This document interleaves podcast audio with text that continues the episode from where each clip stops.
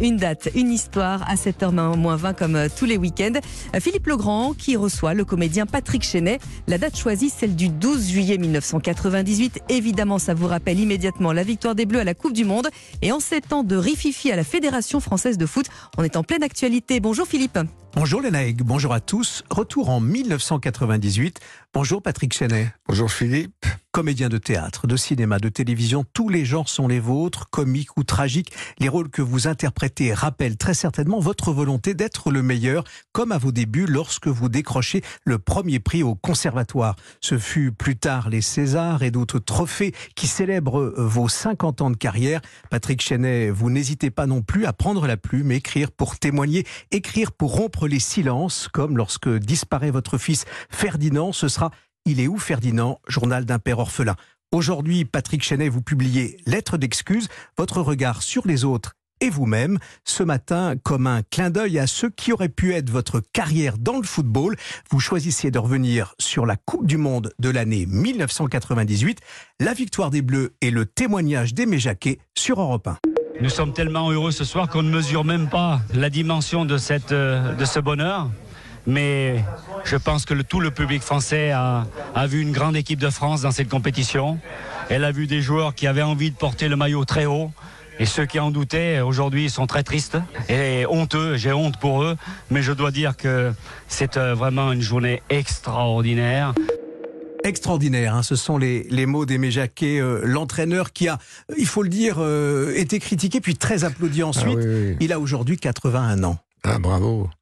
Non, mais c'est oui, il a, été plus que critiqué, il a été euh, jeté aux orties et vilipendé comme. Euh, et puis évidemment, quand, quand on gagne la Coupe du Monde après être passé par là, on a quelques raisons de de d'en vouloir aux autres, aux journalistes qui l'ont qui n'ont pas cru en lui. Enfin, ça c'est autre chose. Alors moi j'ai choisi 98 parce que pour plusieurs raisons. D'abord parce que c'était la on a gagné la Coupe du Monde pour la première fois. C'était chez nous, c'était contre le Brésil. Mhm. que j'ai assisté à quasiment tous les Une matchs. sacrée équipe, hein, le Brésil, il faut le dire. Hein. Ah, là aussi, Brésil, euh, c'est incroyable avec des joueurs qui. Ah, euh, le Brésil, c'est la, référence absolue en mhm. foot. Hein. Et oui, oui, non, c'était une grande équipe. C'était l'équipe du Brésil. C'est toujours des grandes équipes, les équipes du Brésil.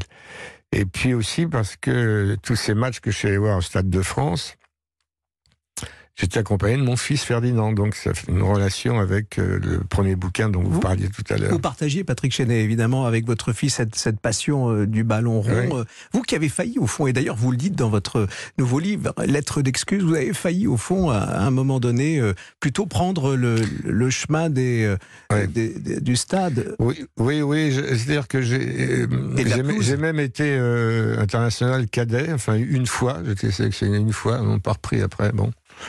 Euh, mais ce qu'il y a, c'est que je me suis rendu compte, j'étais le seul à m'en rendre compte, c'est ça qui m'a étonné, c'est que mon remplaçant, j'étais ailier droit à l'époque, ça n'existe plus, maintenant c'est les couloirs, les joueurs de couloir, mais j'étais ailier droit et il n'y a jamais un remplaçant sur le banc qui de temps en temps m'en remplaçait 10 minutes. Quoi. Euh, on le faisait jouer aussi, il fallait que tout le monde joue. Et je trouvais qu'il était bien meilleur que moi. Patrick, et je me suis dit là, si lui qui est bien meilleur que moi, ça va être compliqué, il va faire une carrière dans le foot. Là. Je, sentais que j'étais limité, quoi. Alors il y avait c'est moi, hein, c'est moi au fond, juin juillet 1998, euh, Patrick Chenet, euh, cette période que vous avez choisie. Il faut rappeler le score, hein, euh, on l'a pas oublié, mais quand même c'est important parce qu'il y a quand même eu du suspense, évidemment jusqu'au bout.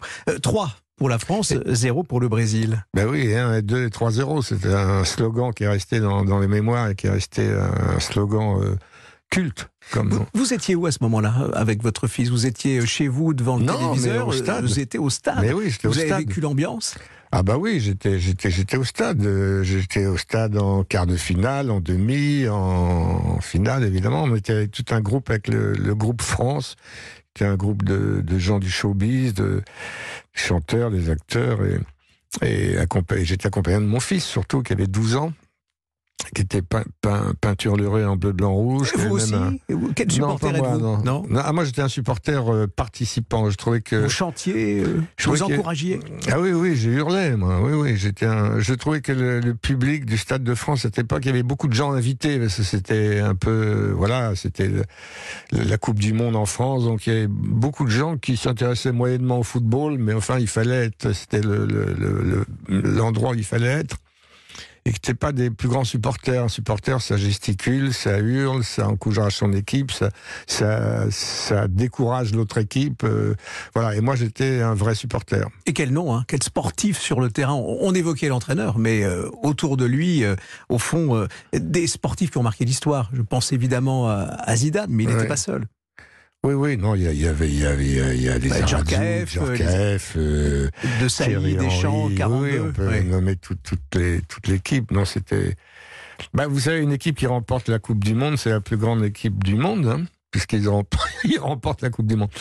Et puis, non, puis c'était la première fois. Donc, euh, il y a toujours la, découverte et l'émerveillement et l'enthousiasme des premières fois. Hein, euh, voilà. C'est émouvant aussi ce que vous publiez, ce livre, votre nouveau livre aux éditions euh, L'Archipel, Patrick Chenet, Lettres d'excuses, lettres au pluriel, euh, excuses aussi au, pluriel. Au fond, derrière euh, ces mots, ces lettres, il y a aussi de l'amour. vous dites je t'aime et, d'une certaine manière je pense à toi. oui, oui, vous savez, c'est quand on écrit, on, c'est c'est un peu le, stylo qui, qui, décide, mais euh, c'est vous qui tenez le stylo.